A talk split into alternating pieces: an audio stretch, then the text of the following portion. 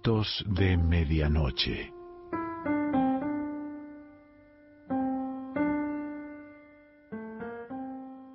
El cuento de hoy se titula Hablemos de otra cosa y pertenece a Tamara Tenenbaum.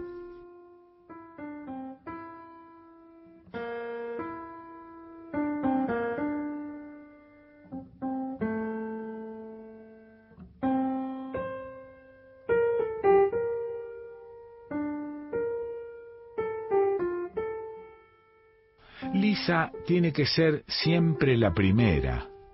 Cuando llega una ensalada con huevo poché es ella la que lo pincha para que la yema se desparrame sobre las hojas verdes. Es lo que más le gusta encima eso, romper, abrir. Guillermo lo sabe y la espera todas las veces. También sabe que si el mozo les pregunta si quieren limonada común o la que tiene jengibre, la musarela común o la especial, Lisa siempre quiere la especial, aunque lo que tenga de especial sea algo que no le guste. No es eh, ninguna sorpresa lo de Jorge, contestó Lisa, con una naturalidad de barrio fingido. En algún momento ella se iba a cansar, siempre lo supo. Si lo sé yo y lo sabés vos, lo sabía ella. No sé. Ellos en teoría tenían una relación abierta. No creo que se hayan separado por eso.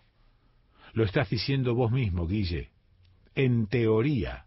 Además, una relación abierta no autoriza a estar con tantas chicas que conocemos todos.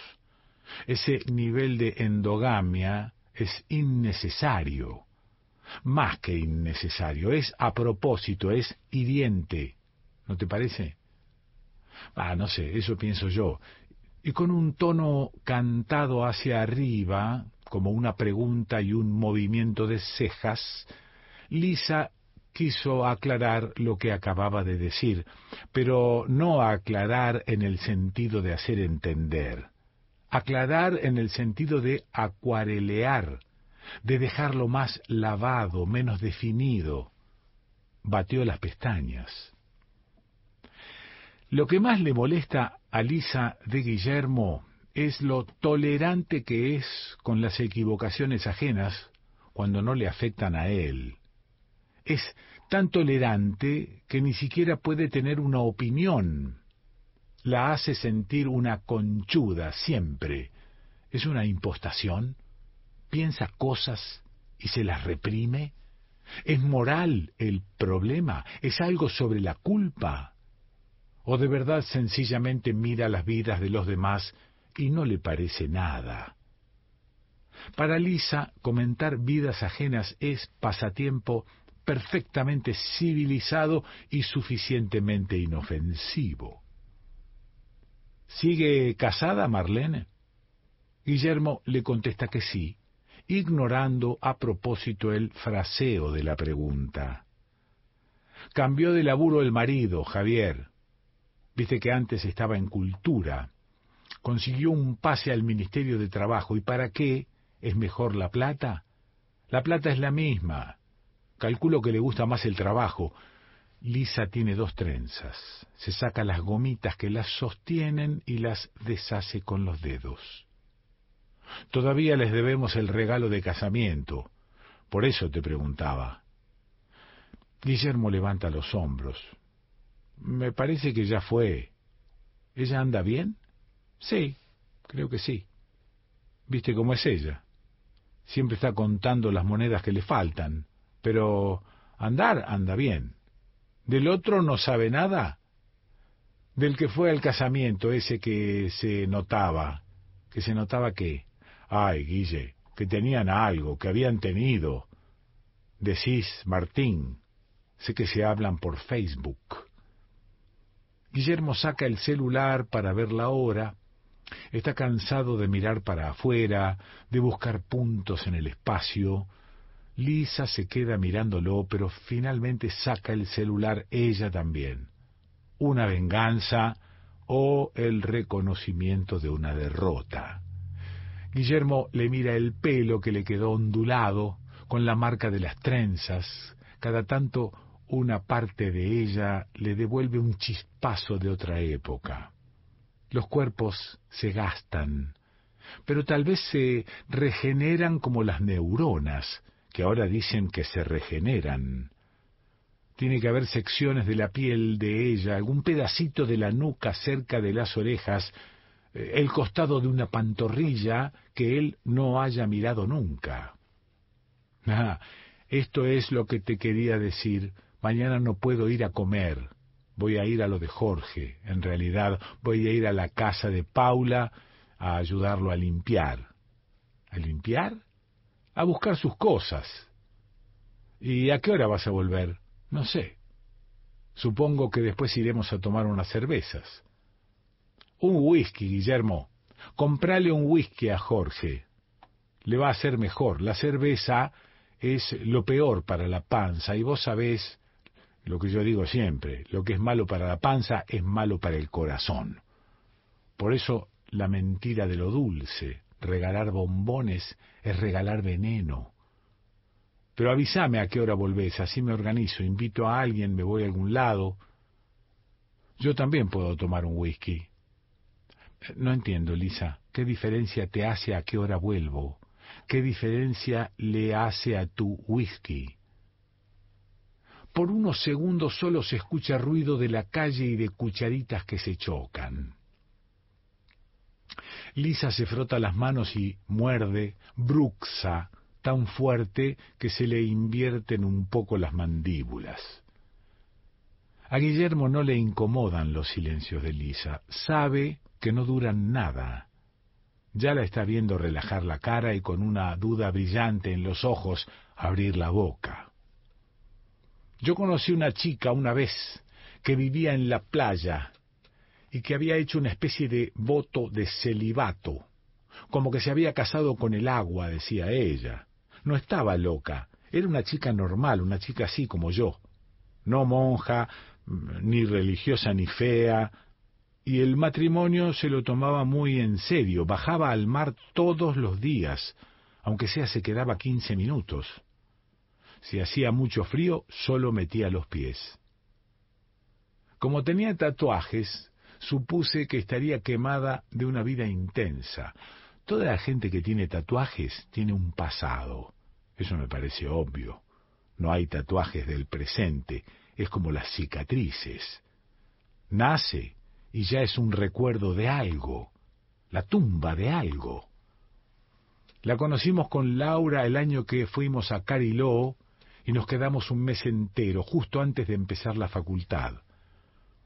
Tenía un par de años más que nosotras, no muchos. Fue así. Una vez se cortó la luz y ella vivía cerca y le tocamos la puerta para saber si ella también estaba sin luz. Eran las seis de la tarde, todavía entraba sol. Entonces nos tuvo que decir que no sabía. Salvo por las lamparitas, no tenía nada eléctrico en su casa. Ni tele, ni internet, ni siquiera música prendió la luz del baño y se dio cuenta de que sí, ella tenía luz. Ni la conocíamos, pero nos dijo que nos podíamos quedar en su casa esa noche, si queríamos. Y nos quedamos con ella. Nos hizo unos fideos con aceite de maíz. Sin decir nada, solo los hizo y los sirvió. Teníamos un vino, pero no había sacacorchos en esa casa. Le pedí un balde y rompí la botella ahí adentro. Tuve suerte o técnica innata, el corte fue limpio. No nos tocó tomar vidrio. Mientras comíamos, le conté del novio que tenía en ese momento, ya no recuerdo cuál era nuestro problema. Laura le contó que nunca había tenido un novio y que eso la preocupaba seriamente, y ella nos contó del agua, que se había dado cuenta de que no necesitaba nada más para vivir, que todo lo demás le pesaba como la ropa cuando está mojada. Una metáfora mal elegida, sin duda. Hacía más de tres años, nos dijo, que había encontrado ese lugar y entonces supo que no necesitaba a nada ni a nadie más. Se sintió completa. No sintió más ansiedad. Recuerdo que dijo eso. y ahí supe que tenía que venir de la ciudad como nosotras, que por eso no tenía ninguna tonada. No esquivaba los temas, se deslizaba en la conversación quedándose solo donde quería. Le pregunté cómo era querer al mar, si era lo mismo que querer a una persona. Se lo pregunté muy seria, y Laura pensó que la estaba boludeando y me pegó un codazo, pero ella sonrió muy tranquila. No, para nada, me dijo. Es muy diferente. ¿En qué? Y en eso de la ansiedad, en eso también. Supongo que es algo de las expectativas. Claro, le dije yo, porque al mar siempre lo tenés ahí, no se va a ir a ningún lado. Y me contestó que no, que todo lo contrario, que el mar es inmenso y es siempre diferente. No hay nada que puedas esperar de él. Lo que hace siempre es cambiar, irse y venir. Te sorprende todos los días y no te decepciona nunca, o más bien, te decepciona todos los días. El dorso de los pies se le estaba pelando por el sol. Se notaba que ahí su piel era más dura, más oscura, más vieja, más resistente. Quería saber de qué vivía. Busqué señales de trabajo en esa casa sin señales de nada. Una mierda, ¿no? esa obsesión que tengo con la guita, con la guita de los demás. No sé si es una envidia, una envidia patológica, una envidia hasta de una piba que vive debajo de todas las líneas de la pobreza. Una fijación por descubrir a los demás, por destaparles las ollas.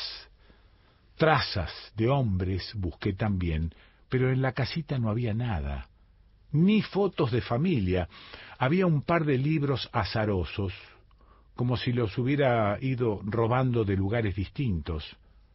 Una novela de John Grisham, Rayuela, un detective que se llamaba Perry Mason, uno de autoayuda. Al día siguiente se fue al mar a la mañana temprano, tratando de no hacer ruido para no despertarnos. Yo solo sentí la puerta, el movimiento, no el sonido. Cuando Laura y yo nos vestíamos para irnos, llegó un perro, un perro solo de playa, que parecía que venía buscándola a la chica del mar, y ahí sentí que la había atrapado. No estaba sola. Alguien dependía de ella. Alguien le daba y ella a cambio le daba comida. Me quedé un rato esperando a ver si ella volvía a darle de comer al perro, pero pasó una hora y no apareció. El perro salió cuando yo salí, tomó velocidad y lo perdí. Laura se había ido antes y cuando fui a buscarla a la playa el perro estaba con ella, la había seguido. Dormía al lado, sobre nuestro toallón. Yo me había equivocado. El perro se había dado cuenta de que la relación de la novia del mar era exclusiva y excluyente y nos había seguido a nosotras, que estábamos disponibles, que teníamos huecos para dar y para recibir, agujeros, quiero decir, espacios. Durante mucho tiempo cuando contaba esta historia siempre la terminaba diciendo que ella era la persona más feliz que yo había conocido. Me parecía un buen final. Ahora me parece que es una mierda ese final, ¿sabes? Además me parece que lo inventé, ese sentimiento de ella o ese pensamiento mío sobre ella. Y que lo conté así tantas veces que ya no me acuerdo de la verdad, ya no me acuerdo de ella, ni siquiera puedo recordar su nombre. Están compartiendo un kilo de helado y ya no le quedan almendras al chocolate. Perdóname, dice Lisa, cuando escucha que de tanto buscar la cuchara de Guillermo, quiebra el telgopor. Me las debo haber comido todas yo. Hago siempre lo mismo, ¿no?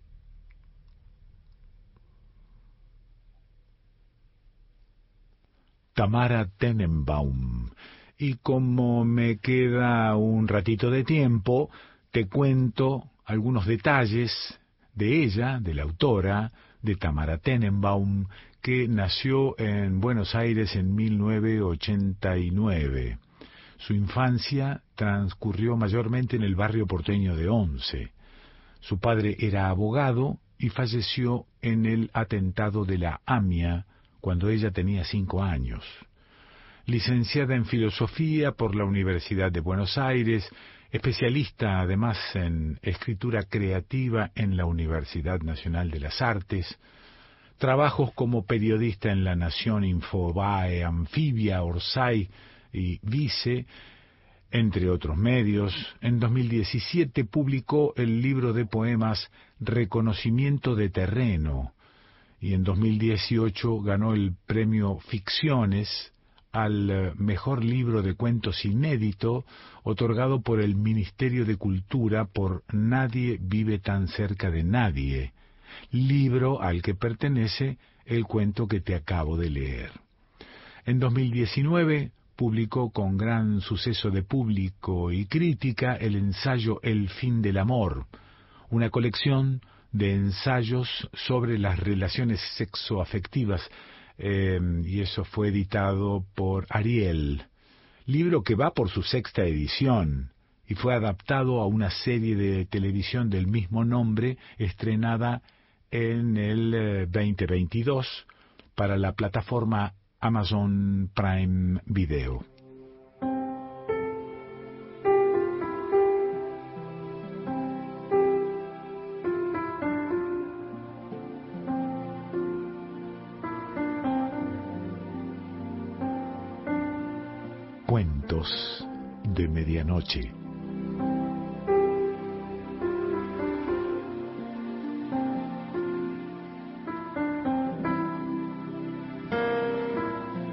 Selección Pancho Mondino. Idea y lectura Quique Pessoa.